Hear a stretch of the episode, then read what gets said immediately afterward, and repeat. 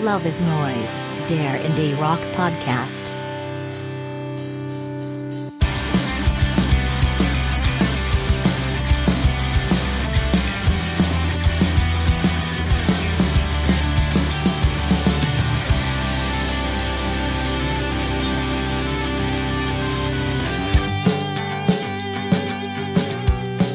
Hallo und herzlich willkommen zur 15. Folge von Love is Noise, dem Indie Rock Podcast. Ich bin wie immer Max und bei mir ist diesmal auch wieder der Matthias. Hallo Matthias. Hallo.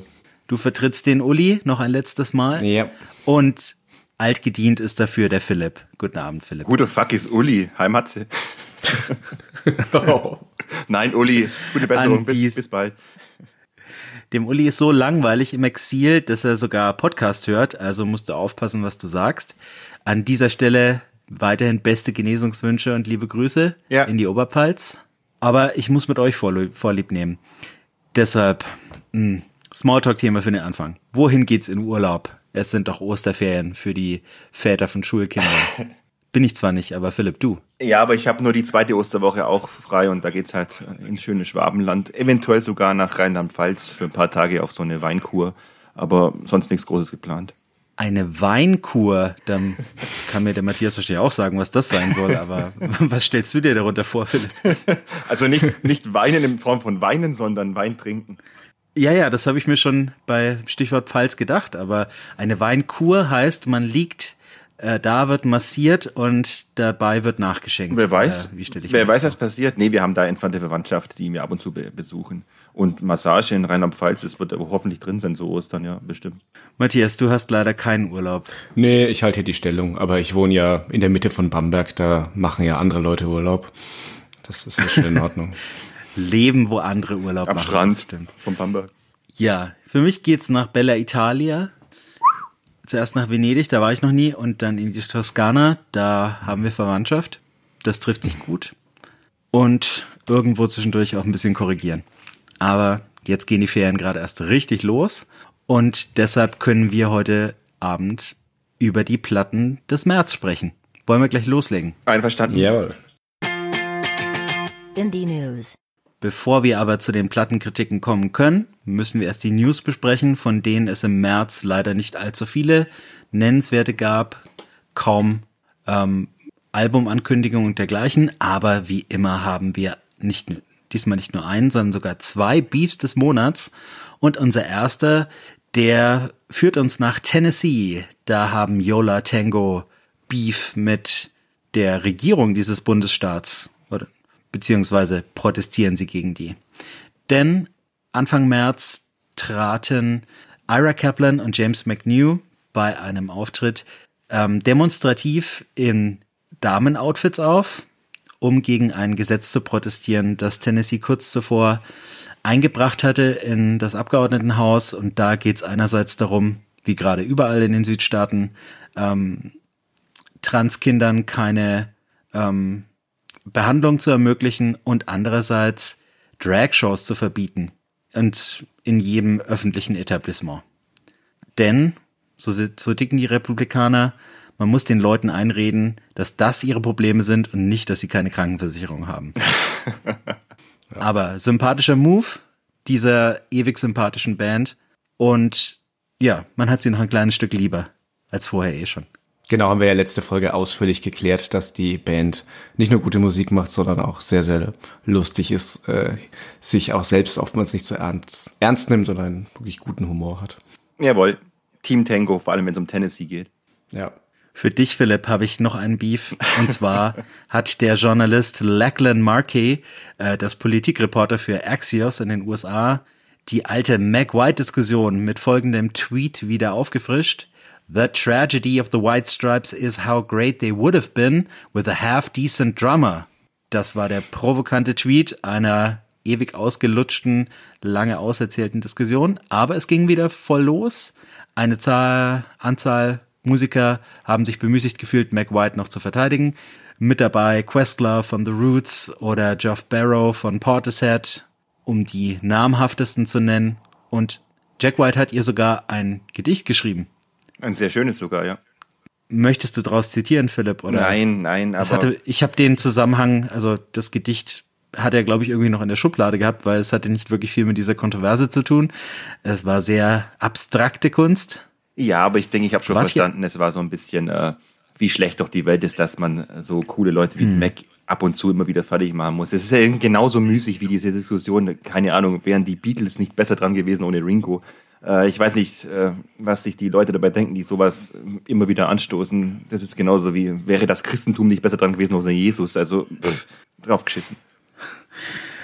Wobei, ähm, was ich immer wieder höre von ähm, Schlagzeugern, es muss unglaublich schwer sein, Ringo Starr nachzuspielen, wenn man versucht, die Beatles zu covern.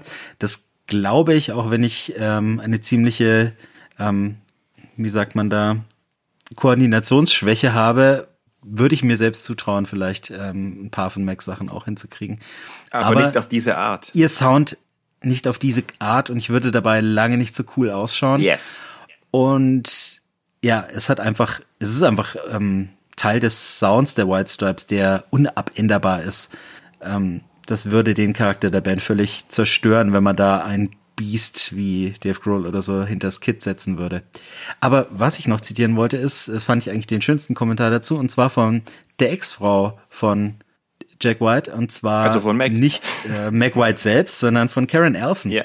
Die hat nämlich auf Twitter geschrieben, ähm, nicht nur ist Meg eine fantastische Schlagzeugerin, Jack hat außerdem gesagt, dass die White Stripes nichts ohne sie wären und an den Journalisten, der sie gedisst hat, ähm, lass den Namen der Ex meines Ex-Manns aus deinem verdammten Mund. Amen, Karen, Amen. Matthias, noch was zu Ringo Starr? Äh, Das wäre genau mein Kommentar gewesen, ob dieser investigative Journalist jetzt auch noch feststellt, dass Ringo Starr gar nicht ein überragender Drummer war. Ähm, und hier schon alles gesagt worden.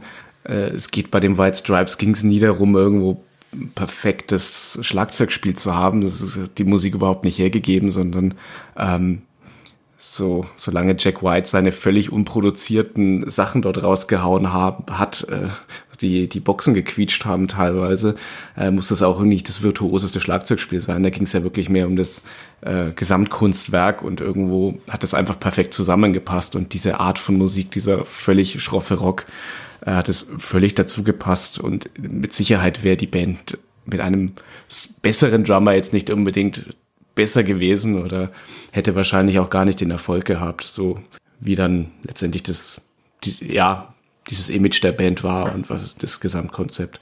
Geb euch mit allem recht. Also Respekt an euch beide, ihr sagt heute wirklich exakt das Richtige. Toll. Okay, Neil Peart Nächsten- von Rush hätte die White Stripes viel besser gemacht. Jetzt hau ich was raus. Viel, viel besser. Nächsten Monat wirst du uns ja noch länger über die White Stripes was vornölen, Philipp. Da, ähm, ich heb mir mein, meine bösen Kommentare für dann auf. Ähm, ich, was ich abschließend noch sagen möchte, dieser Beef ist auch im Guten geendet, anders als die Sache in Tennessee. Der Journalist, der das Ganze losgetreten hatte, hat nämlich auf Twitter sich entschuldigt und hat sich selbst als ähm, dumm und einfach komplett falsch daneben bezeichnet. Und sich entschuldigt bei allen Frauen dieser Welt außerdem.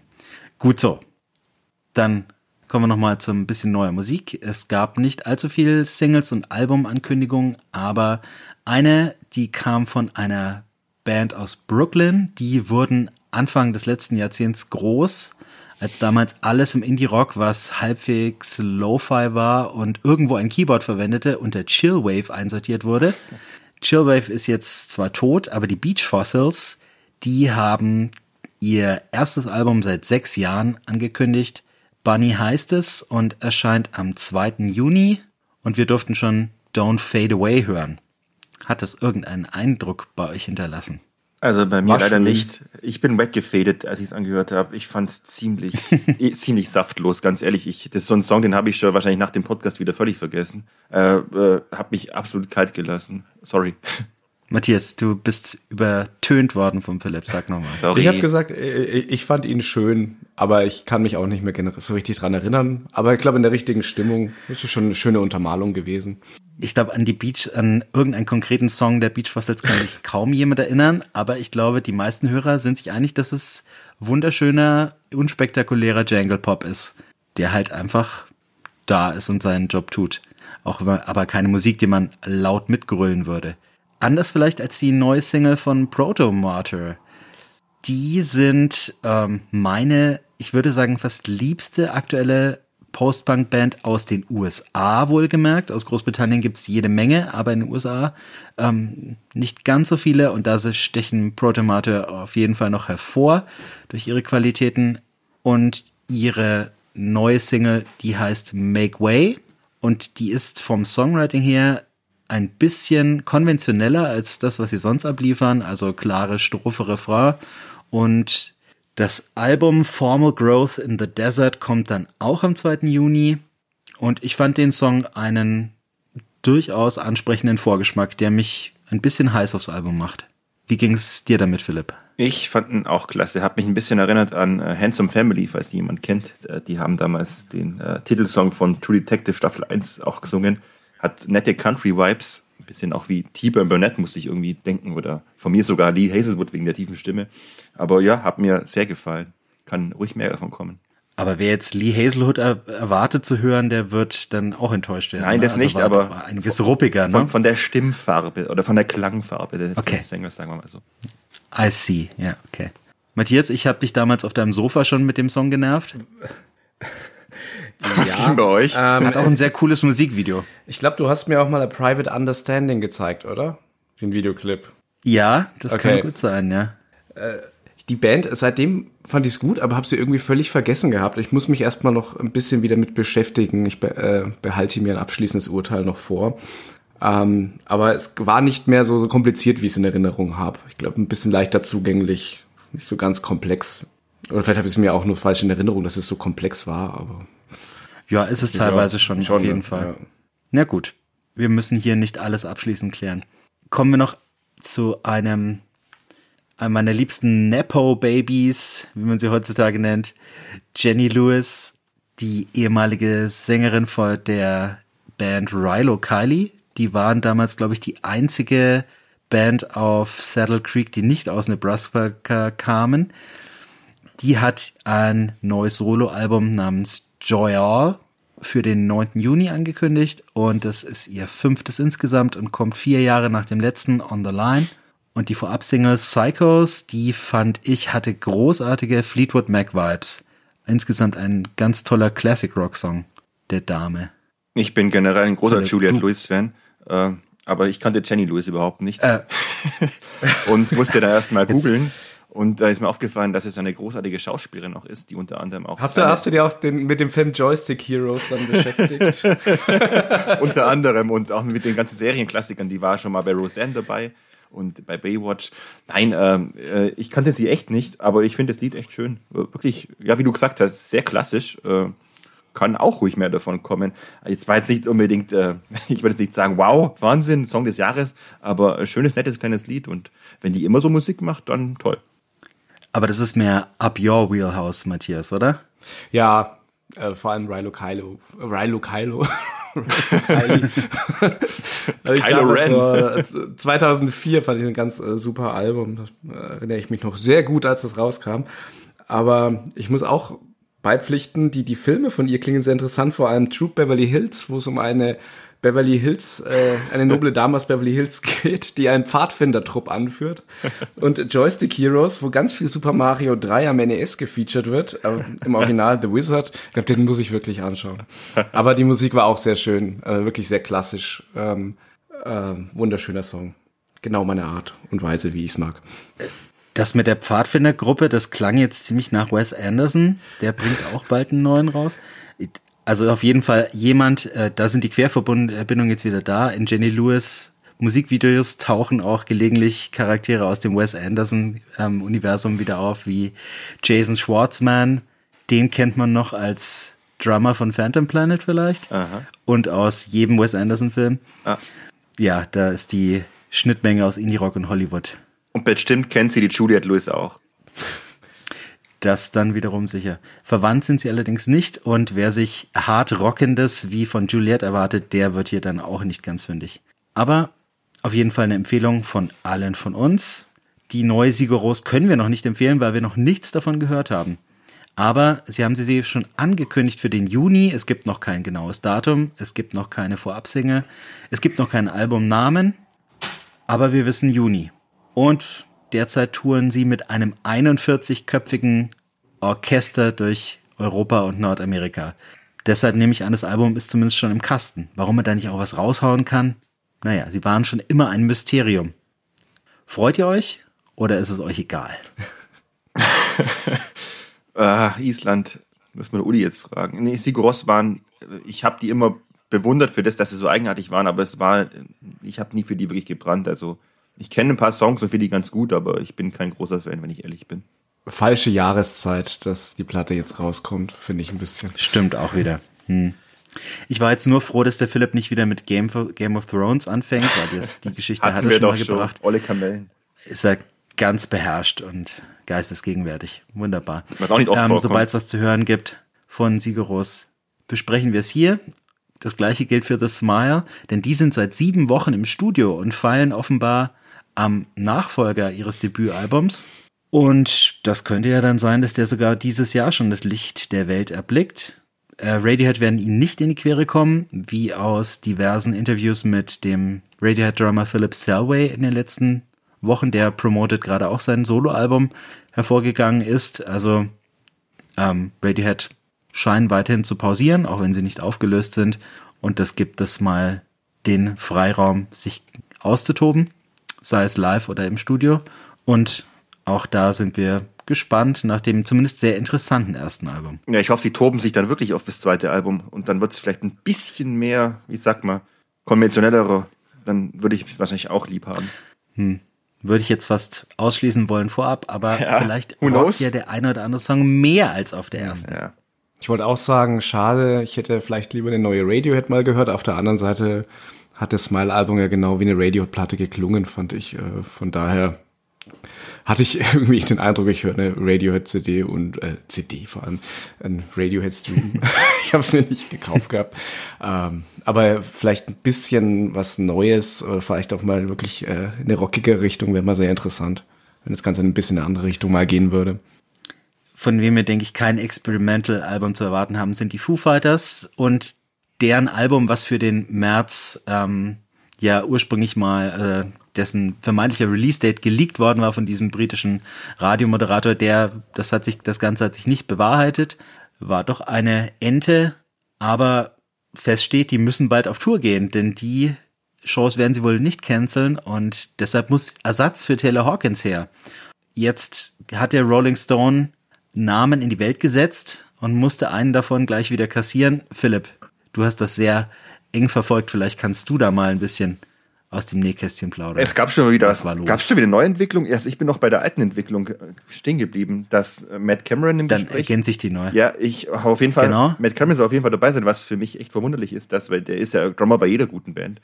Pearl Jam, Soundgarden, jetzt auch noch bei den Foo Fighters. Ich meine, der Mann hat anscheinend wirklich, äh, ja, äh, Zeit. Er war, glaube ich, auch mal live bei den Queens of the Stone Age Drummer. Also irgendwie ist es die Eisfleckwaffe, sobald jemand weg ist oder stirbt, dass man einfach Matt Cameron gleich fragt. Komischerweise. Der hat wiederum dementiert. Das heißt, der ist hm. es schon mal nicht. Ja, das ist doch scheiße. Und, und, und, was ist denn jetzt die neueste Entwicklung? Nee, das war, dass er dementiert hat. Ach so. Aber er hat, am, er, er hat doch am 1. April aber dementiert, glaube ich. Vielleicht ah. noch ein Hintertürchen. Äh, ah, nee, das war, war okay. leider schon vorher. Ah, okay. Ja, Mist. Zweiter Name, den ja, sag. Nee, ich dachte, wäre schön gewesen, weil ich habe Matt Cameron noch nie live gesehen, dass er vielleicht sogar vielleicht bei Rock im Park mitkommen wäre, wer weiß, aber naja, gut, daneben nett. Der zweite Name, den der Rolling Stone rausgehauen hatte, von dem man seitdem nichts gehört hat, war Atom Willard. Stimmt. Das ist der Drummer von Angels in Airwaves ähm, und immerhin auch Against Me zu seiner Ehrenrettung. Mal sehen. Ja, gut. Ob der es dann letztendlich wird. Ich denke, Dave Grohl kann sich das raussuchen. Er macht es einfach selber glaubt mir. Und dann gibt es doch auch immer den ähm, Drummer für alles, Josh Fries. Mhm. Das ist doch der Session-Drummer schlechthin, der zumindest der Studio-Drummer für alle Rockbands dieser Welt. Und äh, der macht sicherlich und Travis, auch live. Travis Barker, der macht auch für jeden. Ja, aber der ist ja verletzt, deshalb mussten Blink ja so viel absagen ja, in letzter okay. Zeit. Stimmt auch wieder. Und die werden ja dann so bald wie möglich auch, auch auf Tour gehen. Dann also eben denke, der Drummer von Def Leppard. Der, der Einarmige. Ja, da bin ich gespannt, wie der Everlong dann hinbekommt mit einem Arm. Das schafft Ja, ich er werde es euch berichten beim Konzert im, in München im Mai. Habe ich ja Tickets. Ah, stimmt. Def Leppard, okay, Ja. das habe ich gar nicht mitbekommen. Ja, Wahnsinn. Ach, stimmt, mit deiner Cousine. Grüße. Ja. Grüße, Leder. Auch von mir. Ah, jetzt aber den Downer wieder zum Schluss oder immer, nachdem wir über Taylor Hawkins geredet haben, müssen wir noch von irgendjemand anderem reden, der gestorben ist. Und leider hat es diesmal Steve Mackey, den Bassisten von Pulp erwisch- erwischt, die ja dieses Jahr eigentlich auch eine Reunion feiern wollten. Der gute Steve ist leider mit 56 Jahren am Anfang März oder Ende, nee, am Donnerstag, den 2. März, zumindest wurde es bekannt gegeben, dass er verstorben ist. Und weiteres ist noch nicht verlautbart zur Todesursache. Er hat wohl ähm, drei Monate im Krankenhaus zuvor verbracht, also eine schwere Krankheit. Schade, wobei der Bass mir jetzt bei Pulp nie als das wirklich prägnanteste Instrument aufgefallen ist. Aber ein Verlust bleibt es natürlich dennoch. Ja, freilich. Habt ihr Steve Mackey jemals wahrgenommen? Wahrgenommen, naja, er war halt Teil der Band, die die Different Class aufgenommen hat. Eins meiner, meiner immer wieder gern Höralben. Deswegen tat es mir echt weh, als ich es gehört habe. Aber ja, du hast schon recht, es war jetzt nicht äh, prägend, war sein Basssound bestimmt nicht, aber immer scheiße. Wenn Aber Er war auf jeden Fall ein sehr hübscher Mann. Das muss ich gerade nachgucken, wie das aussieht. Sag ruhig, Matthias. Äh, war er denn während der für Philipp die- sich ergötzt. War er denn für die Reunion-Tour überhaupt eingeplant? Ja, oder? Dach, dachte, ich hätte gelesen, Hab nichts dass, anderes Es, damals gehört. dass er gar nicht eingeplant war, aber vielleicht täusche ich mich auch. Okay. Naja, er sah Mag halt aus sein. wie ein Engländer. äh, so hübsch war der jetzt auch nicht. Also auf den Bildern, nee, ich habe ich hab hier ein Bild, wo er seinen Mund öffnet sogar. Und für britische Verhältnisse sieht es, sieht es sehr, sehr normal alles aus. Okay. ähm, Pulp haben im Zuge seines Nachrufs nicht von, nichts von abgesagten Tourdates erwähnt. Also nehme ich an, sie hatten vielleicht schon Ersatz. Okay. Okay. Das heißt, alle, die, es waren ja, glaube ich, eh nur Shows in Großbritannien, aber wer da hinfliegen wollte, ihr könnt weiterhin. Das war's von meiner Seite aus schon mit den News, wenn ihr nichts mehr ergänzen wollt. Ach, wir sollten noch ergänzen, dass wir eine E-Mail-Adresse haben, Max.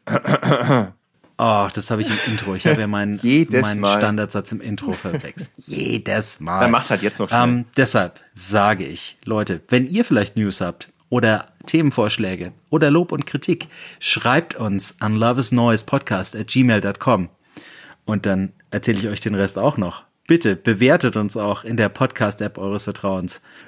Bis auf den einen Bösewicht, der uns da drei Sterne bei neulich bei iTunes gegeben hat. Das geht ja gar nicht. Oh, Ähm, what a wanker.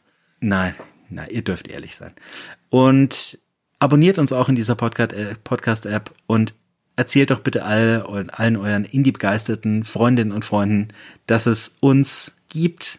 Und vergesst nicht, eine Playlist mit allen Songs, die wir heute erwähnen und erwähnt haben, die gibt's in den Shownotes.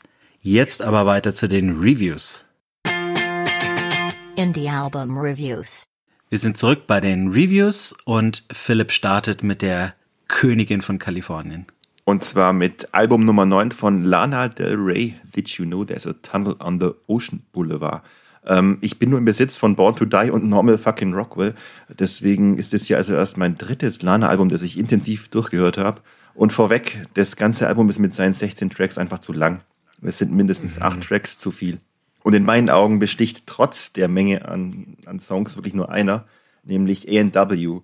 Äh, das steht für American Horror und ist mit über sieben Minuten auch das längste und stärkste Stück der Platte, weil es in meinen Augen so eine Art Paradebeispiel für einen, ja, Song gewordenen, für ein Song gewordenes Abdriften, irgendwas zwischen Traum und Albtraum ist. So als hätte Lana versucht, tatsächlich so eine Art äh, 21st Century Fox von den Doors zu werden, allerdings mit den Mitteln von den Nine Inch Nails oder von Radiohead.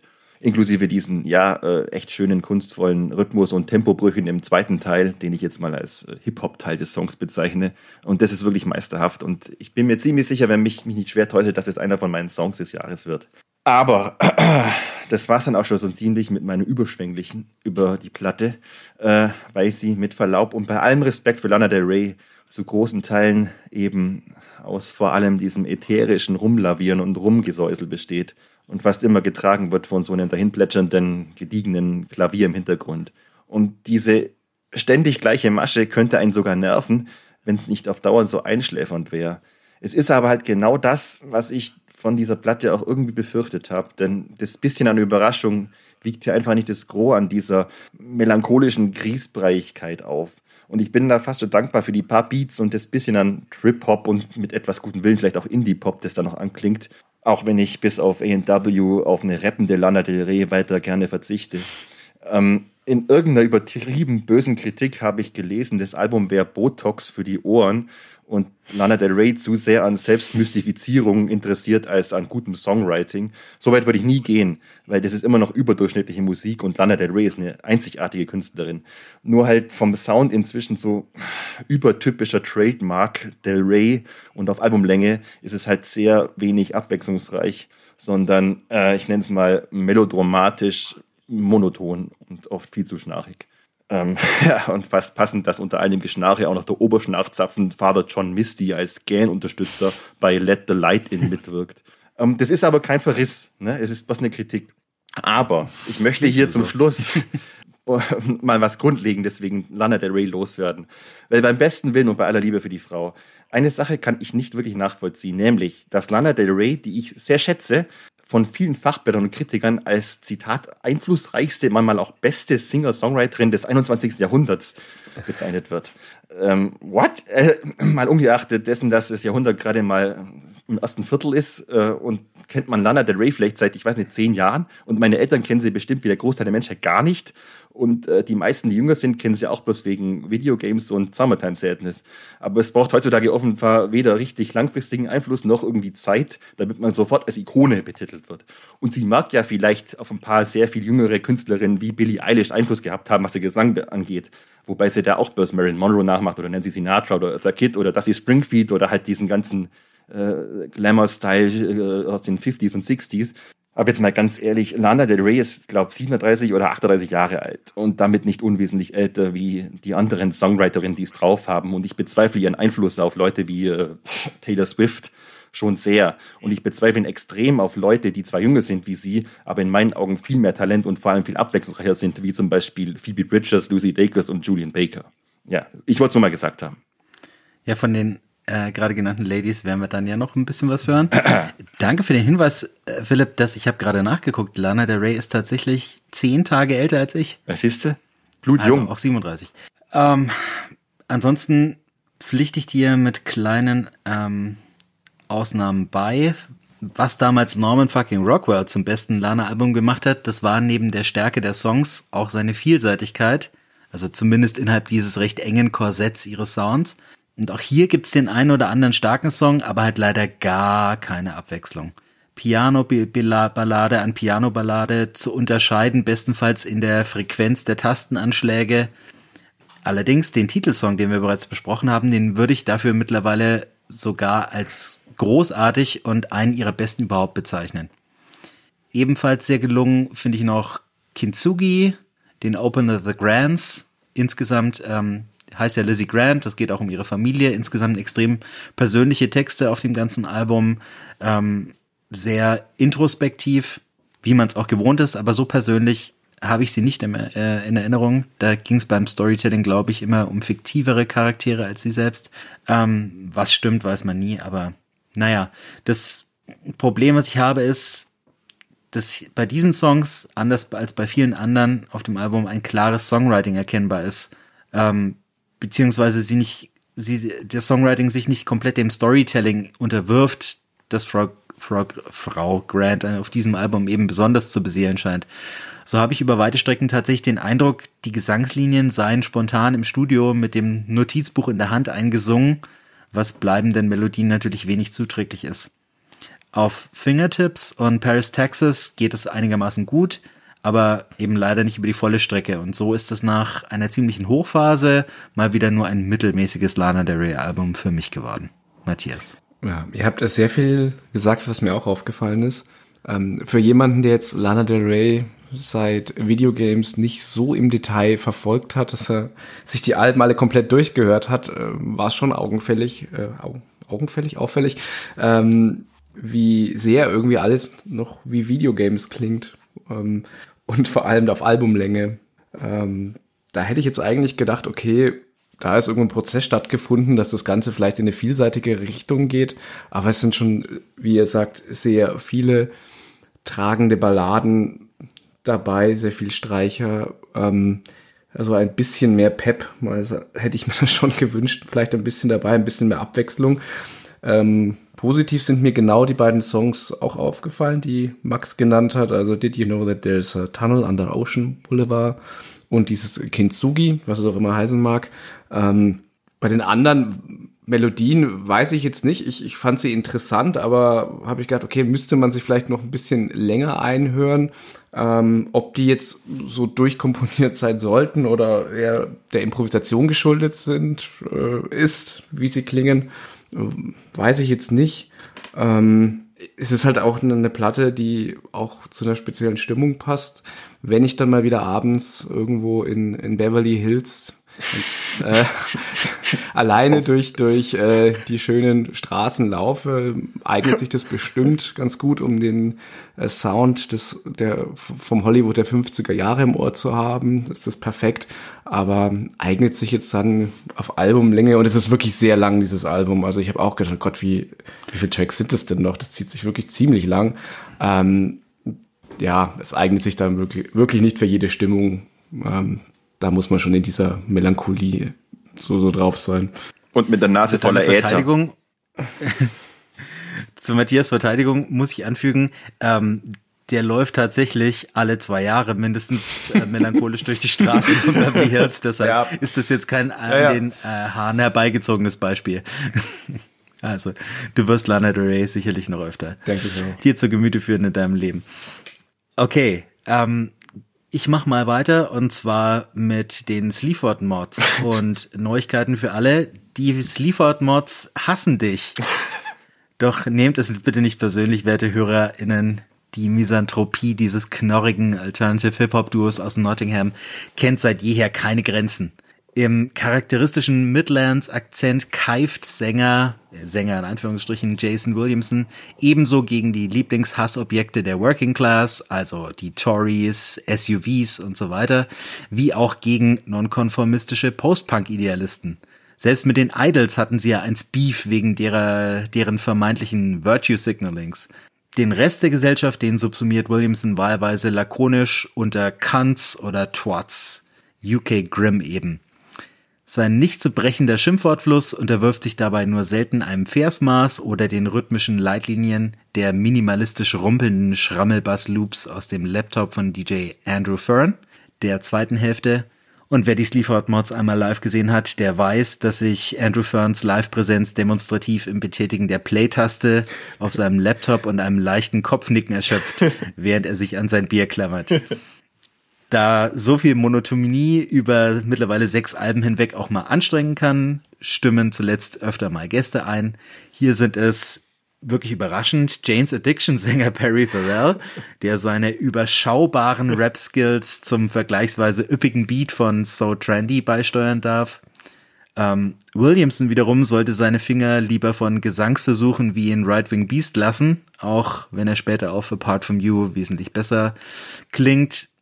Aber am coolsten raunt da die Grand Dame der New Wave of British Post-Punk, Florence Shaw von Dry Cleaning, im für Steve Mods Verhältnisse erstaunlich fetten Album-Highlight Force 10 from Navarone. Insgesamt schleichen sich mehr Melodiefetzen, wie beim ebenfalls sehr gelungenen Synthi-lastigen On the Ground, aber auch vereinzelte Gitarren wie im Titeltrack und andere kleine Soundspielereien in die einstmals knochentrockenen Instrumentals ein. Der Mittelteil hängt mit den eher trägen Smash Each Other Up, Dawn und I Claudius eher durch, weshalb man das punkige Pit-to-Pit, das so auch schon auf dem Debüt hätte sein können, umso dankbarer aufnimmt. Tori Kong mit seinem kompakten, aber auch hypnotischen Drum-Bass-Beat ist ein letzter Höhepunkt, bevor der fünfminütige, fünfminütige Rausschmeißer Rhythm of Class nochmal maximal nervenzerrend langweilt. Fazit, die Sleaford-Mods biedern sich weiter niemanden an und ziehen for better or worse ihr Ding durch, bleiben Nihilisten in Inhalt und Form. Wie viel dieser geballten, aber auch therapeutischen Negativität man in sein Leben lassen will, muss jeder selbst entscheiden. Williamson und Ferns werden es einem sowieso nicht danken. Normalerweise würde mir jetzt der Uli beipflichten oder zumindest diese Band verteidigen, aber ich weiß, bei euch beiden werde ich auf weniger Gegenliebe treffen. Ich habe es auch schon mal in einer früheren Folge erwähnt, ne, dass ich bei aller Sympathie für die beiden doch eher immer so mehr der Prodigy-Mensch war. Äh, nicht, dass mir diese Assi Elektropunk, alles ist scheiße Wutreden von äh, Jason Williamson nicht gefallen würden inhaltlich. Wäre ich Brite, würde ich wahrscheinlich, würde mir wahrscheinlich aus der Seele sprechen oder, oder aus der Spiele, aus der Seele rotzen. Äh, aber genau diese Art von, ich nenne es mal Sprechgesang, ist halt auch wie ja eine Käsereibe für meine Nerven. So auf Albumlänge ist es einfach zu viel und ich finde zwar ganz stark ebenfalls uh, Force 10 uh, from Neverone, aber, aber was, was bitte Perry Farrell auf diesem Album verloren hat, also dermaßen unpassend, äh, bleibt mir ein Rätsel. Sicherlich äh, eine Platte, aber die man ja angepisst und mit genug Alkohol bestimmt gut hören kann. Matthias, ja. möchtest du dieses Album überhaupt äh, mit eines Kommentares würdigen? Erstmal wollte ich nur sagen, wir haben doch ähm, vor ein paar Folgen Ian Brown dafür gescholten, dass er sich mit einem Laptop auf die Bühne gestellt hat. Und bei der, bei der Band ist jetzt plötzlich okay, dass man das so macht. Na, die haben ja Ian Brown damals dafür verteidigt. Das Ach, war stimmt. Ja das Lustige. Ja. Die einzigen, die zu seiner Seite gesprungen ja. sind, waren die Sleaford Mods. Äh, ja, aber gut, auf der anderen Seite, was brauchst du auch für ein Instrument? Du kannst natürlich deinen Synthesizer mitnehmen und irgendwo den Appreciator einstellen und irgendwelche wabbernden Bassläufe dort abspielen, weil mehr gibt die Musik ja auch nicht her. Und das ist das Problem, was ich damit hab. Also ich, ich verstehe diese, dieses ganze Konzept und diese, diese wütende ähm, Anti-Post-Brexit äh, äh, ja, Stimmung dahinter, die, die, dieser, dieser Hass, der rauskommt. Aber wenn man sich nicht, sich nicht danach fühlt, äh, kann man mit der Musik wenig, wenig anfangen, weil musikalisch hat's halt für mich recht wenig zu bieten. Es ist so ein bisschen wie, wie äh, Deichkind in Deutschland, die ja auch, ähm, auch quasi im Halbplayback auf die Bühne gehen. Da ist ja mittlerweile im Hintergrund auch noch irgendein Basslauf und dann wird halt irgendwas satirisches, zynisches dazu mehr oder weniger im Sprechgesang performt. Und hier ist es halt irgendwie auch sehr, sehr monoton, immer diese gleiche Masche. Und wenn ich nicht wirklich richtig angepisst bin und mit irgendeinem äh, Bier durch die Straßen ziehen, meine Wut rauslassen will, kannst du das so rein musikalisch echt wenig mit anfangen. Und äh, haben jetzt ja durchaus schon ein paar Platten mit dieser Methode. Ich kann damit wirklich, kann sich da mal ein Song anhören dazwischen, aber auf Albumlänge ganz schwer zu ertragen. Aber Deichchen sind doch nicht monoton. Wobei, ja. Jetzt zwingst du mich, Deichkind zu verteidigen. Die haben ja wenigstens eine Bühnenshow. Ja, stimmt. Ja. Ähm, die Sleaford-Mods gehen da genauso stimmt, spartanisch also zu Werke ja mehr, wie ja. in ihrer Musik. Ja, gut, bei Deichkind ist es halt wirklich eine Kunstperformance dahinter, was es irgendwo sein soll, aber offensichtlich haben die beiden jetzt auch keine tolle Bühnenshow. Ja, ja keiner Okay, da, der sie ähm, verteidigt. So richtig. Wie gesagt, ich habe ja ein ähm, durchwachsenes Fazit gezogen. Es ist nicht meine Lieblingsband. Es wird Leute geben, die sie bisher mochten und die werden mit diesem Album auch glücklich werden. Also kommen wir zu einer Band, mit der niemand jemals so richtig unglücklich hat sein können, oder, Matthias? Nee, ganz im Gegenteil. Also von einer Band, die äh, ja aus einem wabbernden Bass besteht und einem monotonen programmierten Schlagzeug, kommt jetzt eine ähm, Band mit tollen Songwriting, schönen harmonischen Gesang und eine absolute Herzensband für mich. Ähm, die New Pornogra Pornographers, Aussprache passt mit der Betonung, Mhm. ja. Passt. Ja, aus dem- Englischlehrer gibt eine eins Pornographers, ja, aus, de, aus dem schönen Vancouver. Ähm, zum ersten Mal live gesehen vor knapp 20 Jahren. Ähm, war ein tolles Konzert damals. Ganz, ganz viele Lieblingssongs von der Band. Ähm, begnücken, äh, beglücken uns mit ihrem neuen Album Continue as a Guest. Und äh, ja, wohin die Reise geht, kennt man schon bei der Single Really, Really Light. Äh, auch bekannt als Heroes von David Bowie. Vielleicht bin ich auch der Einzige, der diese Assoziation bei diesen recht. klirrenden- den Akkorden. Also ich dachte mir, das kann doch nicht sein. Jetzt, wo Ähm. Unterschied ist aber ein bisschen, äh, der Song hat noch weniger Akkordwechsel als Heroes und das ist auch gleich ein bisschen, was ich an der Platte bemängeln muss, äh, dass eine Band, die sich so auszeichnet, so schöne Akkordwechsel, unterschiedliche Passagen zusammen bastelt, Songs zu schreiben, die sich immer weiter steigern, das ist sehr, sehr viel Geplätscher mit Akkordwechseln hin und her. Also ich glaube, so wenig Akkordwechsel habe ich auf dem letzten Amigos-Album gehört, wenn ich es gehört hätte, aber es ist wirklich auffällig gewesen. Und das ist eben eine Kritik, die kommt daher, weil es die Band halt einfach eigentlich viel besser kann, finde ich. Ansonsten, wenn man sich den Song anhört, eigentlich hat es erstmal alles, was die Band ausmacht. Das ist ein, der warme Klang. Es ist dieser wunderbare Wechselgesang und der zweistimmige Gesang zwischen AC Newman und Catherine Calder und Nico Case noch dazu. Ähm, das ist ein Alleinstellungsmerkmal für die Band, was sie von vielen anderen Bands abhebt, wo selbst wenn das Songwriting mal nicht allererste Sahne ist, erstmal ein sehr schönes Gefühl gibt und man den Song gerne anhört. Ähm, trotz des komplexen Taktmaßes, ich dachte, es ist ein Fünfvierteltakt, aber ich kann mir ja auch verzählt haben, finde ich allerdings den Song auch ein bisschen ereignisarm. Äh, es gibt immer wieder eine catchy Passage. Das ist auch bei vielen anderen Songs äh, auf der Platte der Fall. In dem Fall ist es dieses Really, Really Light, was mit schönen Frauengesang kommt, aber es sind irgendwie immer teilweise so Einzelpassagen, die hängen bleiben, ansonsten vergisst man wieder viel. So ist es beispielsweise auch bei A Cat and Mouse with the Light, wenn dieses You Love Me, You Love Me, You Love Me kommt, da merkt man, okay, hier passiert irgendwas, da erinnert man sich dran, aber dazwischen ist viel, was man vielleicht wieder ein bisschen vergisst. Pontius Pilates, Pilates Home Movies fand ich jetzt ein bisschen langweilig bis zum Saxophon-Solo, das dann wieder Geschmackssache ist. Auch den Titelsong oder Fireworks in the Falling Snow haben mich jetzt auch nicht unbedingt vom Hocker gerissen. Ähm, bester Song für mich Battle, Epi Battle Episodes und das Lied Mar Marie and the Undersea mit seiner schön schrägen Gesangsmelodie.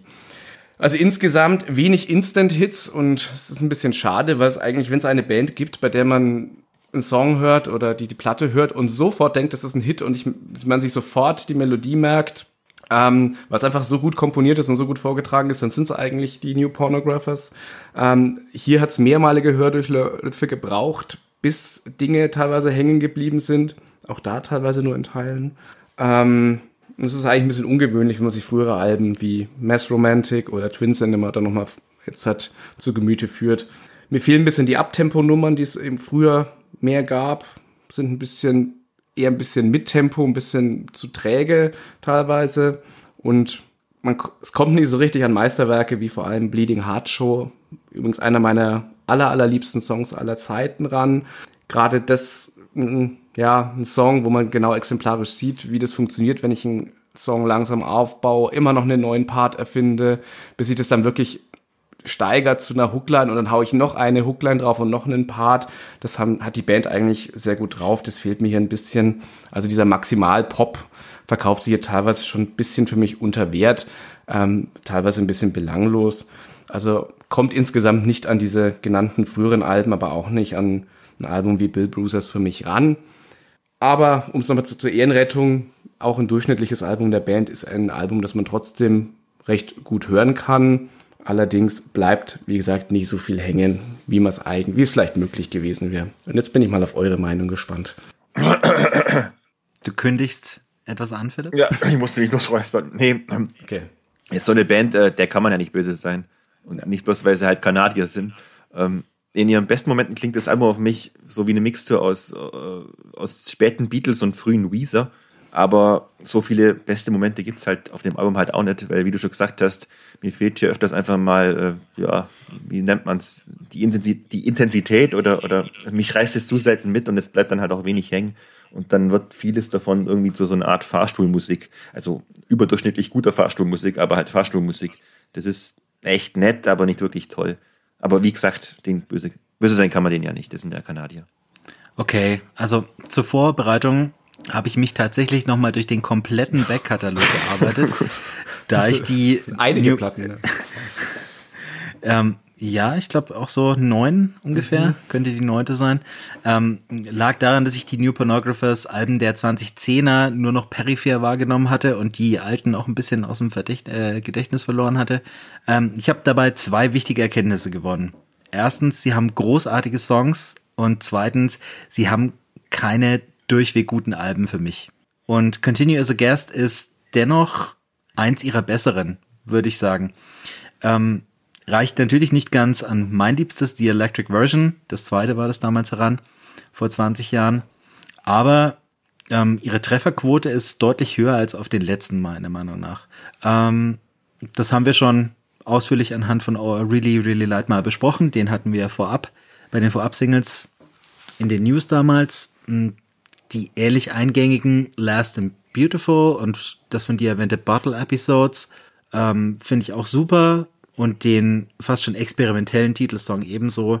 Darüber hinaus passt die leicht rumpelige Produktion wieder sehr viel besser zu ihrem detailreichen Powerpop als der zunehmend glattere Zuckerguss, der ihre Alben des letzten Jahrzehnts stellenweise geradezu ertränkte. Da waren auch sehr viel mehr Keyboards im Spiel damals. Aber süß genug sind sie auch so, wie sie jetzt sind. Also ich kann sehr gut mit diesem Album leben. Und gebe das Wort wieder zurück an Philipp, der uns jetzt das vielleicht meist erwartetste Album, vielleicht sogar des Jahres vorstellen wird. Philipp, bist du dieser Verantwortung gewachsen? Ich denke, und nachdem ich bei Lana ein bisschen zu lang war und wir heute ja mal kompakt sein wollen, folgt hier wahrscheinlich meine kürzeste Review ever. Ähm, Hätte es diesen Podcast schon früher gegeben, also sprich 2018, dann wäre die EP von Boy Genius ziemlich weit vorne bei meinen Alben des Jahres gewesen. Ich weiß, EP ist eigentlich kein Album, aber hin und her ist ja egal. Und jetzt, ja, dann wird es halt eben The Record, das Debütalbum von Boy Genius, das eigentlich jetzt schon mal, ja, ich denke, es hat einen sicheren Platz in meiner Jahrestop 10. Denn es ist halt genau das Album geworden, das ich mir nicht nur erwartet, das ich mir erhofft habe, um die Supergroup von äh, Julian Baker, Phoebe Bridges und Lucy Deckers, von diesem, äh, wie sagt man, Triumvirat des, äh, des weiblichen, emanzipierten, verletzlichen, angriffslustigen, angenehm unprätentiösen Indie-Folk-Pop-Rocks. Äh, die drei tollen Singles 20 Dollar, Emily I'm Sorry und True Blue haben wir ja letztens schon gewürdigt. Not Strong Enough ist, äh, hat zwar ein bisschen unglückliches Video gehabt, aber der Song ist trotzdem wunderschön. Und das gilt eigentlich für alle der zwölf Songs auf der Platte, die mich schon zum Einstieg mit Without You, Without der mit einem herrlichen Country-A Cappella äh, abholt. Äh, stilistisch sind die drei eh ziemlich nah beieinander und entsprechend harmoniert das Ganze ziemlich gut und man ergänzt sich gesanglich perfekt und es bringt aber trotzdem jede so eine eigene unwiderstehliche kleine Nuance rein, da knie ich einfach nieder, auch bei Songs wie Revolution oder Satanist. Äh, ziemlich kurz und schmerzhaft wird's beim Song Leonard Cohen, in dem Deckers tatsächlich die Eier hat, mhm. dem vermeintlich sakrosankten Leonard Cohen mal eins auszuwischen. Ja, er ist tot, aber naja, er wird halt auch als, ja, als alter weißer Mann bezeichnet, der als Reaktion auf seine große Sinnkrise im Kloster auch nichts Besseres zu tun hatte, wie Horny Poetry zu schreiben, was ich sowieso immer so Kill Your Idol-mäßig ziemlich geil finde. Bleibt mir nur zu sagen, danke Julian, Lucy, Phoebe für The Record und bitte noch mehr Alben von Boy Genius. Ja, ich ähm, muss jetzt ein bisschen in die Suppe spucken. Ich bin, glaube ich, der ich bin einer von zwei Menschen auf der Welt, die das tun. Ich habe ähm, an dieser Stelle erwähne ich, erwähne ich mal die Konkurrenz. Es gibt einen weiteren Indie-Rock-Podcast auf dieser Welt, der heißt IndieCast, ist von zwei Amerikanern, Stephen Hayden und Ian Cohn. Die reden aber gar nicht so viel über Indie, deshalb, werte Hörerin, bleibt uns treu. Ähm, aber Stephen Hayden ähm, war tatsächlich, obwohl ich meine Review schon geschrieben hatte, der gleichen Meinung wie ich. Ähm, sogar noch fast ein bisschen harscher, aber wie bei Wetlag stellt sich hier für mich auch die Frage, wie viel Hype kann ein Album verkraften?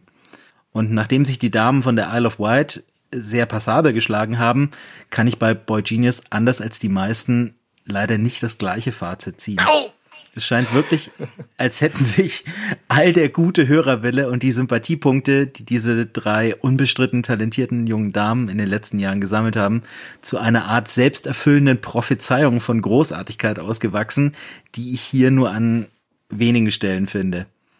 Anders als es in der Rezeption manchmal scheint, sind Boy Genius von den Harmoniegesängen abgesehen für mich nicht mehr als die Summe ihrer Teile beziehungsweise Interpretinnen. Was ich angesichts deren Talents auch gar nicht erwarte, um auf ein potenzielles Album des Jahres zu hoffen. Doch sind die Momente, in denen die drei die Fülle ihres Potenzials ausschöpfen, hier für ein Kracher-Album zu rar gesät.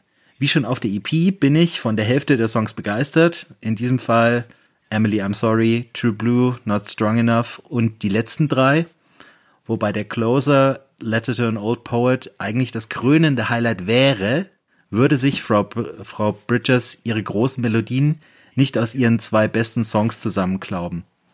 Me and My Dog, mein persönlicher Song des Jahres 2018, wird zwar eindeutig zitiert, aber die Tonfolgen aus dem Refrain von Motion Sickness von ihrem ersten Album, die wärmt sie meiner Meinung nach unbewusst wieder auf. Und so würde ich als das sich stetig zur Ekstase steigernde ähm, Anticurse stattdessen zum Gewinner ausrufen. Die Rocker, 20 Dollars und Satanist geben mir wiederum gar nichts. Ähm, warum die Satanist für so einen starken Song halten, dass sie ihm nicht mal ein Refrain geben, bleibt ihr Geheimnis. Und auch die Balladen Cool About It und Revolution O, die sind nett, mehr aber auch nicht. Und Philipp, Leonard Cohen, ist so offensichtlich um sein titelgebendes Zitat herumgeschrieben, dass wie so vieles hier ähm, Versmaß und Melodieführung über die Grenzen der Beliebigkeit hinweg links liegen gelassen werden, so dass ich fast noch ein bisschen wütend wurde. Ist es jetzt nun ein schlechtes Album? Nein, sicher nicht. Bereue ich, dass ich mir doch keinen Vinyl vorbestellt habe? Auch nicht. Wahrscheinlich bleibt es auch dabei. Matthias, du bist unvorbelastet. ja, ja, genau. Und ich, ich glaube, das ist auch der Unterschied. Äh, du hast da, glaube ich, irgendwo das Album des Jahrzehnts erwartet. Und ich bin da völlig unbedarft reingegangen und hab, konnte einfach schöne Musik hören, weil ich irgendwie jetzt nicht gedacht habe, jetzt, jetzt kommt irgendwas, was mich komplett umhaut. Ähm, oder zumindest mich äh, ja, irgendwas bringt, was ich noch nie gehört habe. Ich erstmal positiv. Ich finde, es ist genau das, was bei Lana Del Rey eben gefehlt hat. Es ist ein sehr abwechslungsreiches Album. Ich finde aber auch, äh, diese rockigen Nummern haben auch nicht so gezündet bei mir. Ähm, alles, was Richtung Folk geht, mag ich ja sowieso gerne, äh, Richtung Country. Und da ist der Gesang, der wirklich sehr, sehr ähnlich ist bei, bei den äh, drei Damen, ähm, hat es super harmoniert. Ähm, ich mochte die Atmosphäre, wobei die Produktion, ich hab, äh, ja nicht jedem offensichtlich gut gefällt, dass da irgendwie zu viel, äh, ja, bisschen zu viel, weiß nicht, irgendwie zu viel zu waschen wäre oder irgendwie zu viele Dinge, Instrumente drin sind, die man nicht unbedingt bräuchte, aber so habe ich eigentlich nicht den Reindruck gehabt. Ähm, mit Sicherheit auch ein Album, was ich auch noch ein bisschen wirken lassen müsste, um zu sagen, wie, wie dauerhaft mich das Ganze irgendwo ja, beeinflusst oder ähm, wie oft ich es mir noch anhöre. Aber der, die ersten Höreindrücke waren sehr positiv. Und ja, du hast einfach eine andere Fallhöhe, glaube ich, einfach gehabt. Weil du ja auch immer die, die, die einzelnen Platten ja. äh, der Künstlerinnen, glaube ich, ganz anders eine Beziehung dazu hast. Und da erwartest du bei so einer Supergroup wahrscheinlich, dass jetzt von allen das Beste zusammenkommt. Und wahrscheinlich ist dann halt einfach auch nur teilweise so eine normale, ja, oder Durchschnitt dabei halt auch mit drin. Es kann halt nicht sein, dass jeder immer das, das Maximum dort mit einfließen lässt und es ergänzt sich dann zu, mhm. ja, so etwas, was man von so einer Supergroup erwartet. Das hast du jetzt sehr salomonisch mhm. aufgelöst. Ich habe ja fast das Gefühl, mich entschuldigen zu müssen.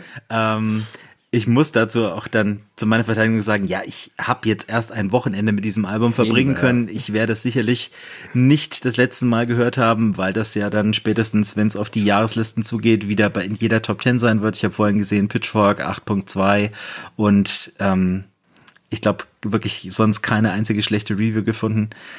Ähm, ich finde nur, dass die Damen auf ihren Solo-Sachen ähm, einfach alle schon besser geklungen haben als hier. Jetzt magst du ja auf. Jetzt habe ich mir gerade meine Beißschiene wieder rausgenommen vom Zähneknirschen. Jetzt muss ich sie gleich wieder reintun, wenn du nicht aufhörst. ich höre auf. Ich, Philipp, ich ähm, mach einfach weiter mit einer anderen Platte. Ich denke ja, wir werden am Ende des Jahres dann nochmal drüber streiten können. Über Boy Genius. Yes. Und zwar bin ich bei, naja, machen wir es doch so. Wenn ich euch nach Paradise City frage, was habt ihr dann vor dem geistigen Auge?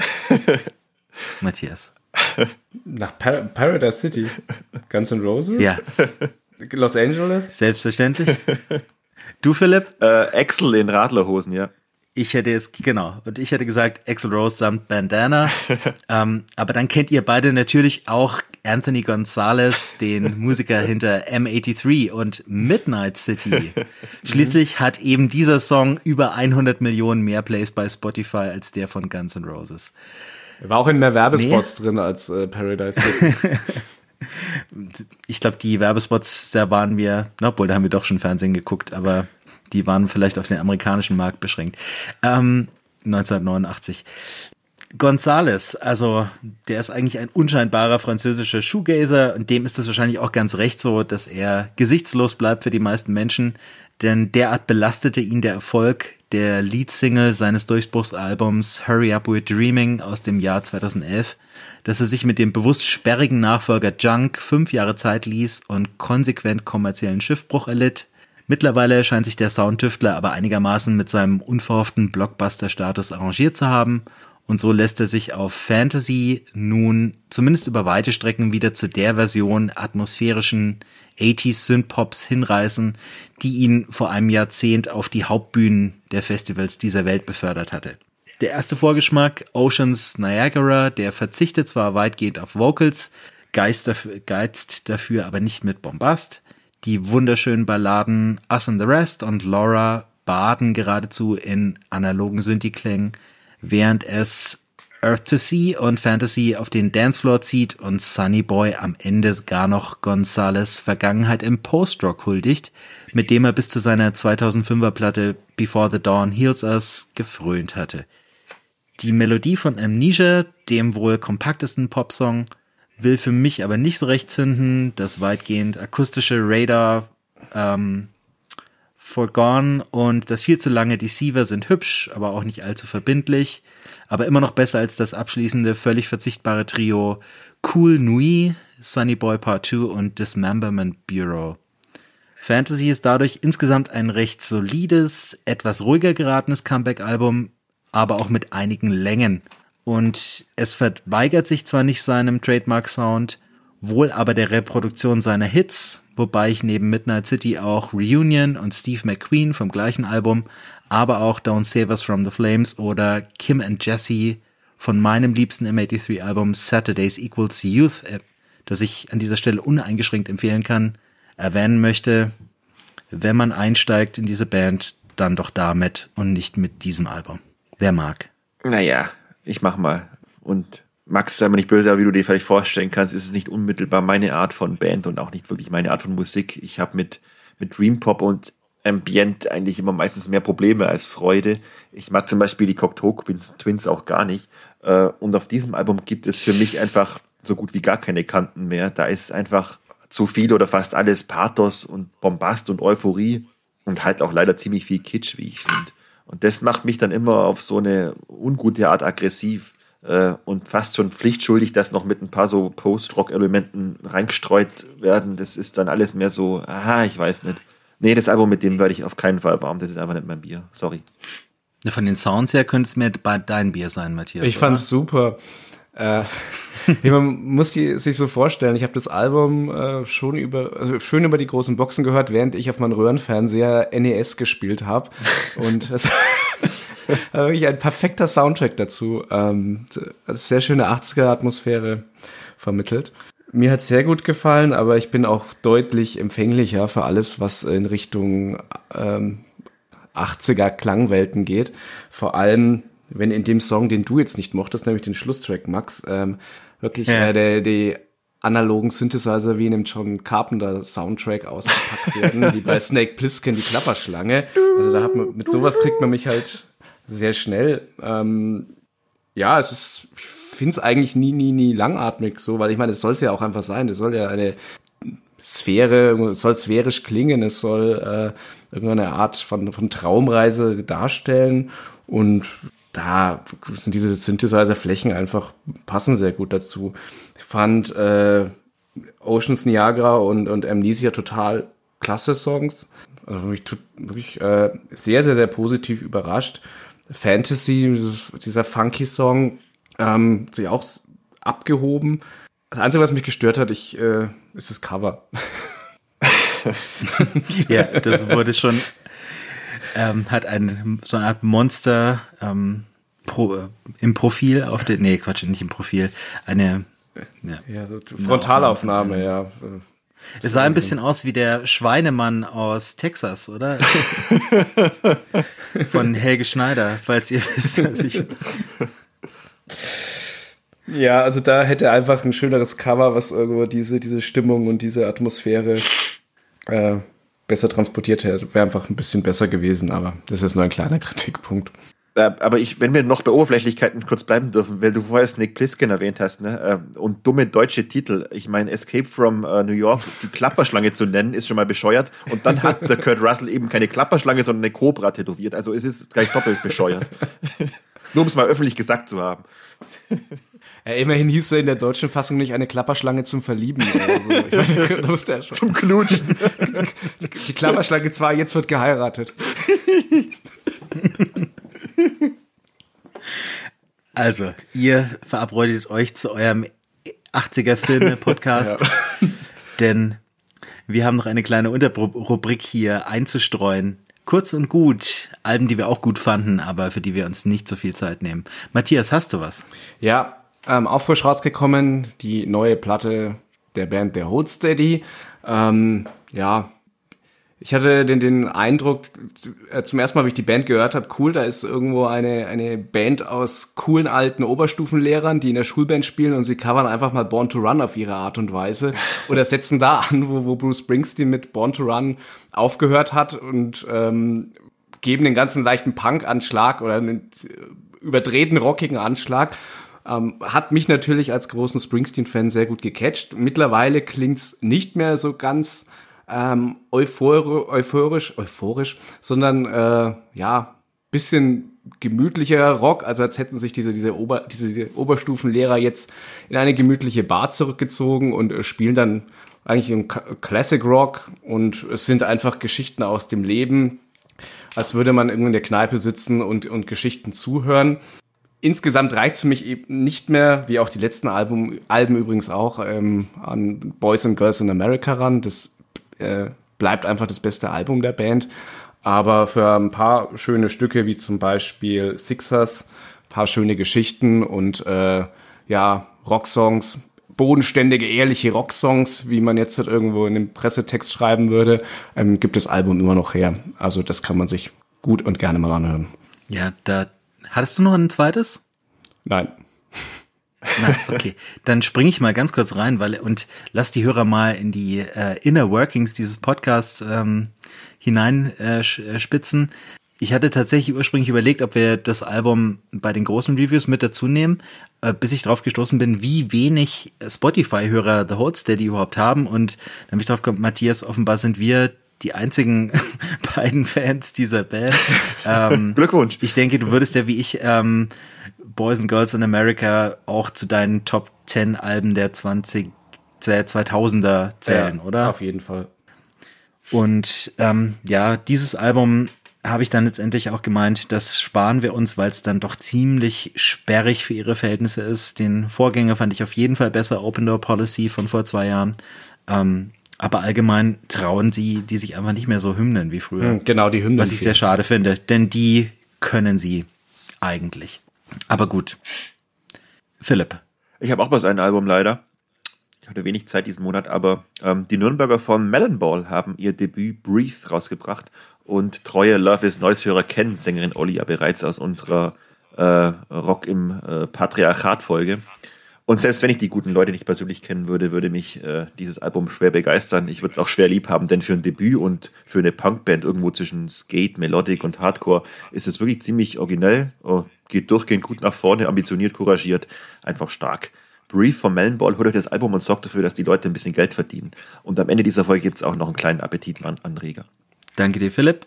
Ich ähm, habe drei Alben. Das erste sind, ähm, die hätten ein großes Review verdient gehabt, Black Country New Road, Live at Bush Hall. Beinahe hätte ich es verschlafen, weil ich äh, normalerweise ähm, Live-Alben instinktiv die kalte Schulter zeige.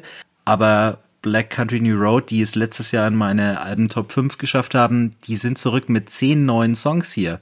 Besonders ist das, weil es nur ein Jahr nach dem kritischen Durchbruch mit Ants from Up There erscheint und weil sie damals zeitgleich den Ausstieg ihres Sängers Isaac Wood verkraften mussten. Dessen fehlen sie hier allerdings eindrucksvoll mit beeindruckenden Gesangsleistungen der übrigen Bandmitglieder äh, kompensieren. Das klingt über weite Strecken dann nicht nur fröhlicher, sondern auch wesentlich zutraulicher als die Vorgänger und nicht minder großartig, auch wenn es mich jetzt nicht grundsätzlich zu Live-Alben bekehren wird. Aber über dieses Album berichte ich vielleicht Ende des Jahres noch ein bisschen mehr. Dann habe ich noch Kate Davis, die macht auf Fishbowl ebenfalls Art Pop, ähm, aber etwas reduzierter und bodenständiger kombiniert mit Indie-Rock, ähm, der dennoch nicht mit Hooks geizt und dem man ihre klassische Jazz-Ausbildung zum Glück nicht anhört. Und zu guter Letzt machen Liturgy auf ihrem neuen Album 93696 das gleiche wie bisher auf kompakten 80 Minuten, nur noch extremer zu Ende gedacht, will heißen eine Melange aus, was sind das für Geräusche, Philipp? Klingt nach Selbstbefriedigung, was da durch die. Es war nur Nasenspray. Scheint. Ähm, ich bin doch ein bisschen versteckt. Sorry. Okay. Ähm, ich hatte das Mikro doch aus. Jetzt bin ich raus. Du warst immer noch bei Liturgie. Dann haben sie dein Mikro war aus, will ich hoffen. Das ja. hätten die Hörer ähm, falsch eingeordnet. Ähm, in der Liturgy. Das Ganze ist eine Melange aus Noise Rock und Black Metal mit sägenden Gitarren, orchestraler Klassik, Kinderchören und Blockflöten, elektronisch glitschigen Beats und Gekreische wie von einem Flugsaurier.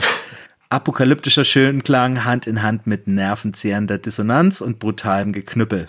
Für die meisten Menschen Strafmusik, für Hartgesottene eine Offenbarung. Und das waren die Reviews. Jetzt wieder eine Reise in die Vergangenheit. The Good Old Days.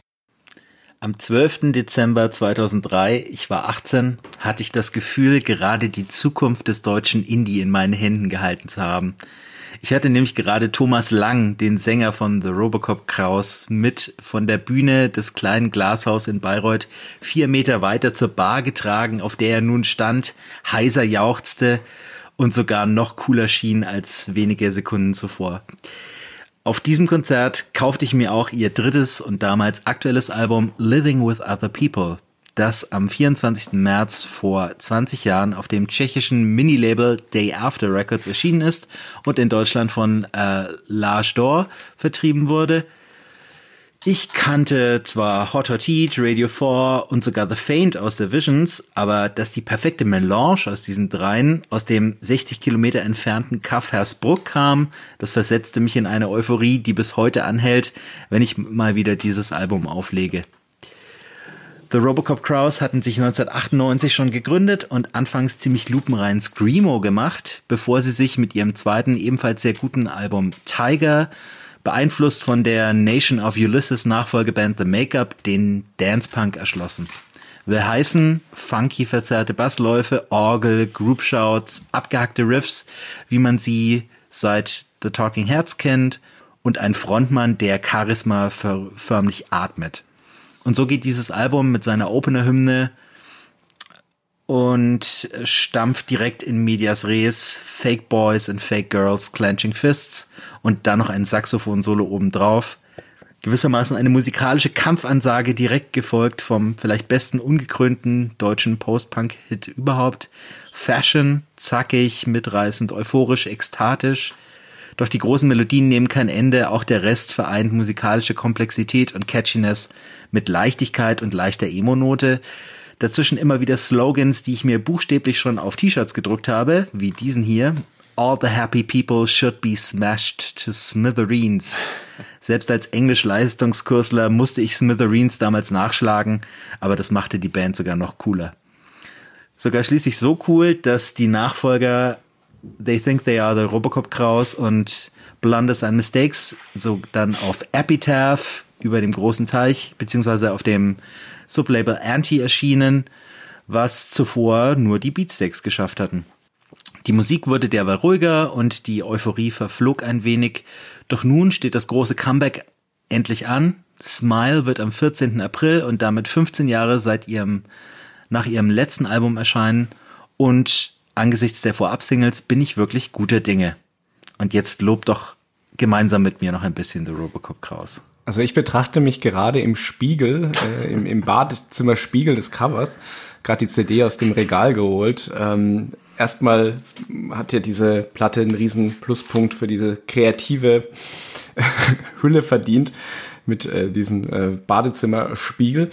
Ähm, was ich ein bisschen auch vergessen hatte, ist eigentlich, wie, wie früh dieses Album schon rauskam, weil ich habe es dann irgendwie im Nachhinein so ein bisschen verortet, als die, diese Indie-Welle um 2004 und 2005 rum ähm, aus, aus Großbritannien kam und das war eben unsere deutsche Version und wir können es auch so gut wie die Briten, aber es war ja eigentlich wirklich ein ziemlicher Vorreiter. Es gab da noch keinen Franz Ferdinand. Ähm, das kam erst ein Jahr später raus, das erste Album. Äh, Maximo Park gab es noch nicht, kein Blockparty. Und von daher war das wirklich ähm, ziemlich progressiv, was hier aus äh, unserem schönen Mittelfranken hier kam. Ähm, hab's mir jetzt auch nochmal angehört, nach längerer Zeit mal wieder und höre es eigentlich jetzt auch mit ganz anderen Augen. Es lag halt auch daran, weil ich dann irgendwann auch dieser Musik ein bisschen überdrüssig war, weil es einfach zu viele Bands dieser Art und Weise dann auf dem Markt geschwemmt sind und auch zu viele Plagiate von dieser äh, tanzbaren Musik, dass man ein bisschen vergisst, wie weit vorne die Band eigentlich war und wie, wie sie es eigentlich davon abhebt, weil ähm, es ist viel komplexer. Ähm, es, die Arrangements sind vielseitiger, es ist viel rauer, als ich es irgendwie noch in Erinnerung habe. Ähm, das ist wirklich absolut durch und durch ein gutes Album gewesen. Ich fand, als dann They Think They Are the Robocop Kraus ähm, rausgekommen ist, hat's mich schon ein bisschen genervt mit, mit der Single You Don't Have to Shout und dann ist sie auch wirklich ruhig um die Band geworden. Mir gestern dann mal wieder die neue Single angehört und bin wirklich total begeistert, wie, wie angenehm es klingt. Ähm, bin wirklich gespannt, wie die Band sich jetzt nach all den Jahren der Pause sich wiedergefunden hat, ähm, wie sie es dann live präsentiert. Und ja, also sie kann wirklich stolz sein auf dieses Werk. Wenn der Uli jetzt noch da wäre. Der Bayern hat ansonsten nicht viel zu. Wenn der Uli jetzt da wäre, dann würde er jetzt sagen, was soll ich jetzt noch sagen, nachdem ihr so viel gesagt habt. Äh, äh, ich, es ist das einzige Album, das ich von der Band besitze. Und äh, es ist halt so ein typisches, da, auf dem Album geht halt alles. Und äh, das Einzige, was ich jetzt da sagen wollte, um euch ein bisschen Salz in die Suppe zu streuen, war eben, dass ich im, im Rückblick finde, oh, naja, das habe ich total schon mal gehört, aber wieder Ma, äh, Matze richtig gesagt hat, das waren eben so ziemliche Vorreiter, weil wenn man denkt, wie, wie äh, früh das Album kam und was danach kam, da könnte man eigentlich so fast denken, ja gut, aber das hat sich Franz Ferdinand haben das ja ziemlich gut abgeschaut von denen. Von dem her äh, wahnsinnig, wie gut deutscher Indie und wie international der damals schon geklungen hat oder klingen konnte, wenn er nur wollte, wenn auch nur kurz. Danke, Philipp. Du baust mir jetzt gerade schon die Brücke zu unserem heutigen Headliner, oh. der vielleicht ein klein bisschen kürzer ausfällt als sonst, aber ich nehme sie dankend an. Also, wir hören uns wieder auf der anderen Seite des Jingles. Der Headliner. Für heute ähm, habe ich die These in Kombination mit The Robocop Kraus und Philipps Feststellung von gerade eben äh, festgelegt, die hässlichen Deutschen, wo sind unsere internationalen Indie-Acts eigentlich? Gerade in der Folge haben wir auch von M83 aus Frankreich gehört. Jeder kennt Phoenix aus Frankreich. Äh, von Schweden möchte ich gar nicht erst reden und Großbritannien. Aber schauen wir nach Dänemark, da gibt's Ice Age, da gibt's die Ravionets, da gibt's Mew, Kashmir, Efterklang, Belgien, Deus, Brutus, Balthasar, die Suns. Ähm, aber unsere großen Namen, werden die außerhalb von Deutschland wahrgenommen oder sagen wir der deutschsprachigen, ähm, in den deutschsprachigen Ländern Österreich, Schweiz, was, wer in Großbritannien hört denn Kraftklub und wer in Spanien hört Tokotronic und dergleichen. Was ist das Problem? Warum besitzen wir nicht mehr Strahlkraft?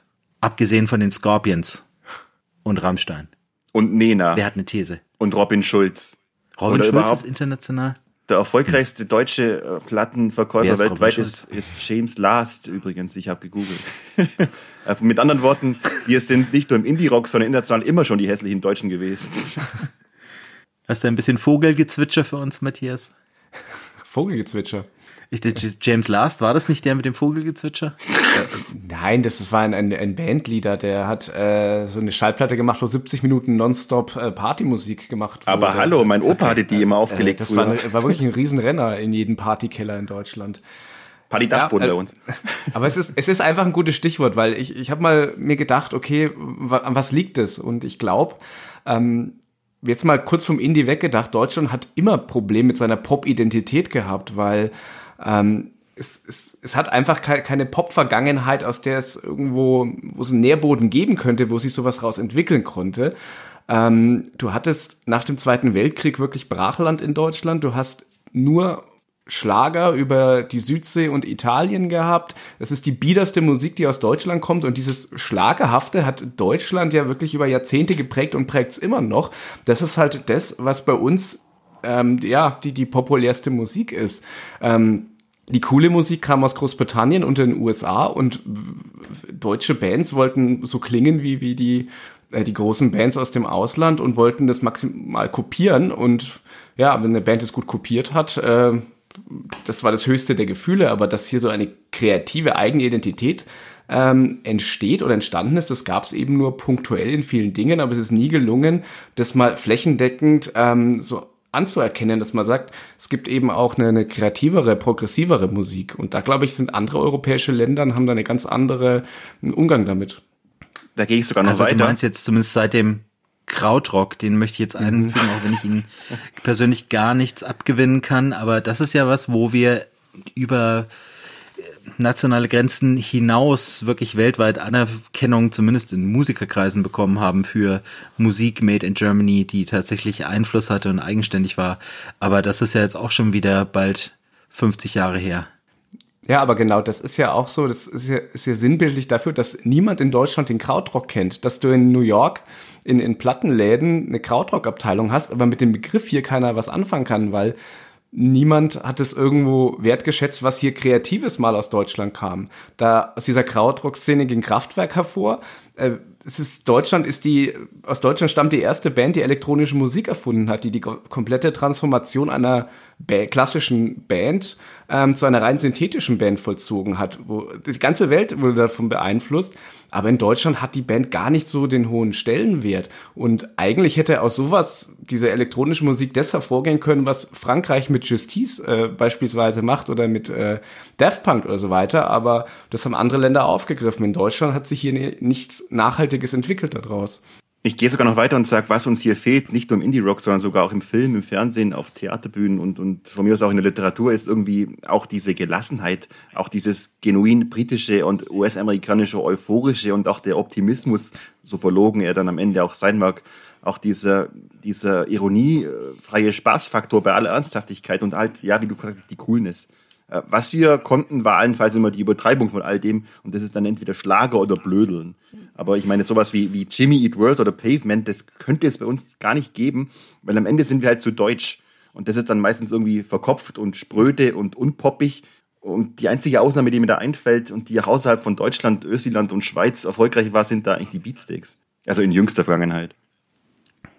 Wobei ich mir da gar nicht so sicher bin. Die sind, waren zwar auf Epitaph, aber haben die Beatsteaks außerhalb des deutschsprachigen Raums wirklich Platten verkauft?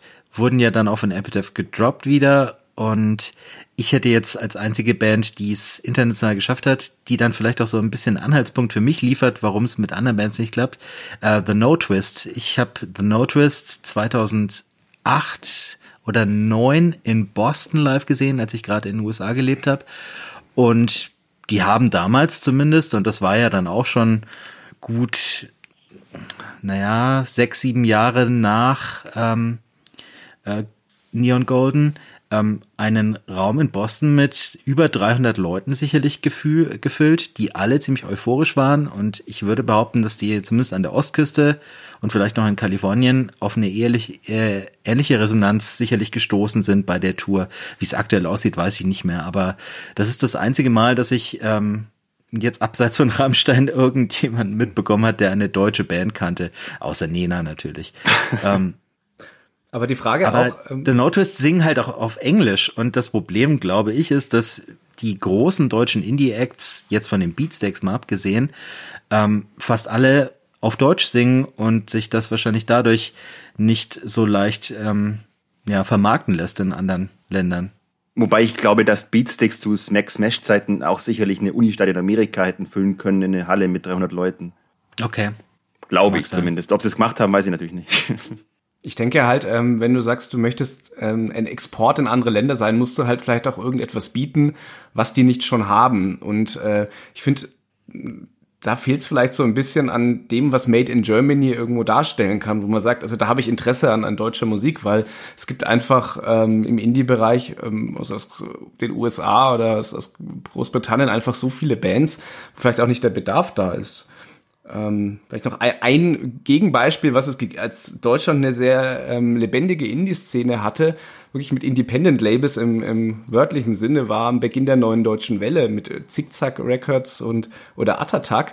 Und da war es wirklich einfach, ähm, ja, man konnte irgendwas machen, Dadaismus machen, konntest originelle Texte machen, äh, es war alles willkommen, konntest es mit einem Synthesizer programmieren hier ist, der ist ziemlich viel entstanden, aber das Ganze ist einfach tot gemacht worden, was von tot gemacht worden, weil die Musikindustrie es einfach reduziert hat, ah, das lustige deutsche Musik, das kommt gerade gut an und äh, da hauen wir jetzt mal alles auf den Markt, sodass das keiner mehr hören wollte. Und dann ist halt Grönemeyer und Heinz-Rudolf Kunze danach übrig geblieben, irgendwo von all dem, was im Deutschen mal da war, mit dieser schwermütigen Nachdenklichkeit, die in Deutschland irgendwo vielleicht gut ankommt, aber ähm, aus, also, sich nicht als Export fürs Ausland eignet. Ja, Das finde ich, weil das Oh, ich sagst du noch was ein Richtiges. Gegenbeispiel. Aber Sorry. äh, das mit dem, das mit der Schwermütigkeit, ähm, weil unsere, auch unsere Indie-Bands, die, die hier sehr erfolgreich sind, machen halt immer diesen, in Anführungszeichen, Fehler, dass sie denken, man kann, wenn man Anspruch sein will, muss man das auch immer nur Bier ernst machen.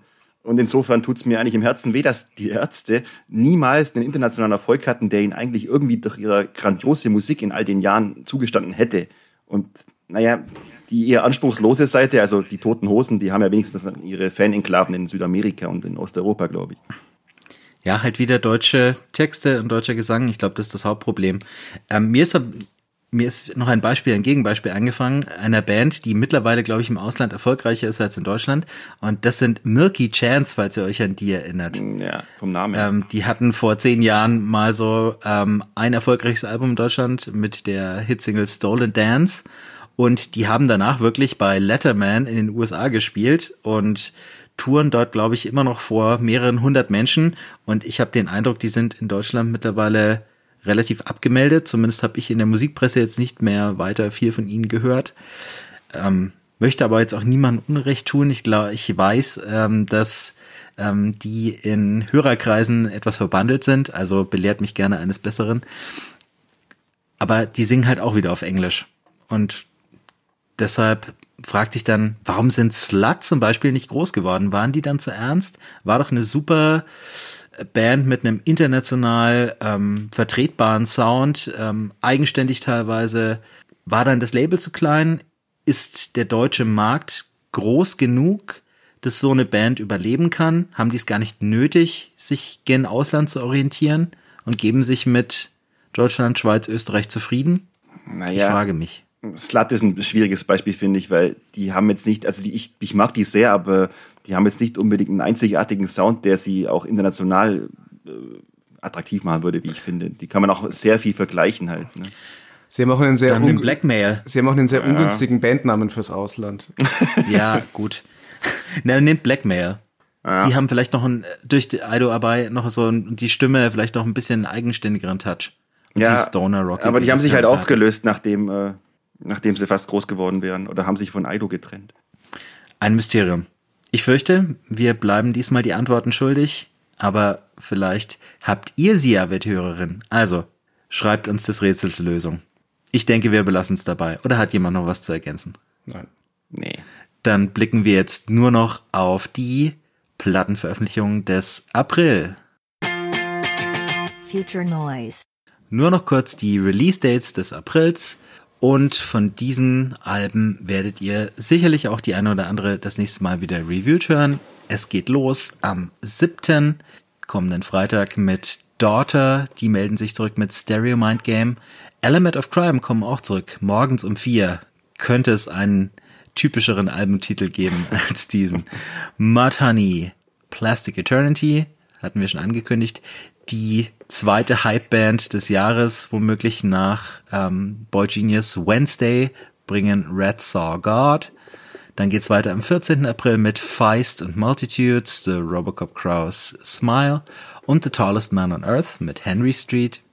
Am 23.04. schiebt sich Billy Corgan so rein. Danach ist es aber dann gut. Autumn 3. Und ähm, am letzten, am 28. April folgen dann noch The National mit First Two Pages of Frankenstein. Ob wir es nochmal über uns bringen, Smashing Pumpkins zu reviewen, werden wir sehen. Aber wir werden uns auf jeden Fall hören. Aller spätestens Anfang in Anfang Mai. Oder vielleicht schaffen wir es sogar noch Ende April. The National werden wir noch abwarten, nehme ich an.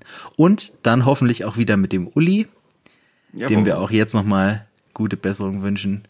Wir, du fehlst uns. Schreib doch mal wieder, wenn du darfst, aus deinem Verlies.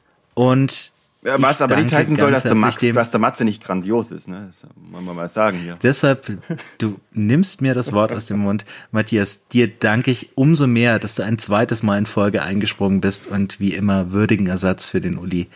Ähm, Ja, gerne. Ja, geliefert Und hast. Wenn ihr noch einen Satz für Smashing Pumpkins Album braucht, ich schicke euch auch einen Satz per E-Mail zu, den ihr integrieren könnt. Danke dafür, danke für eure heutigen Beiträge. Jetzt hört ihr noch einen Song vom neuen Melon Ball Album und ich wünsche euch einen wunderschönen Abend, gute Zeit. Macht's gut, ciao. Tschüss. Servus.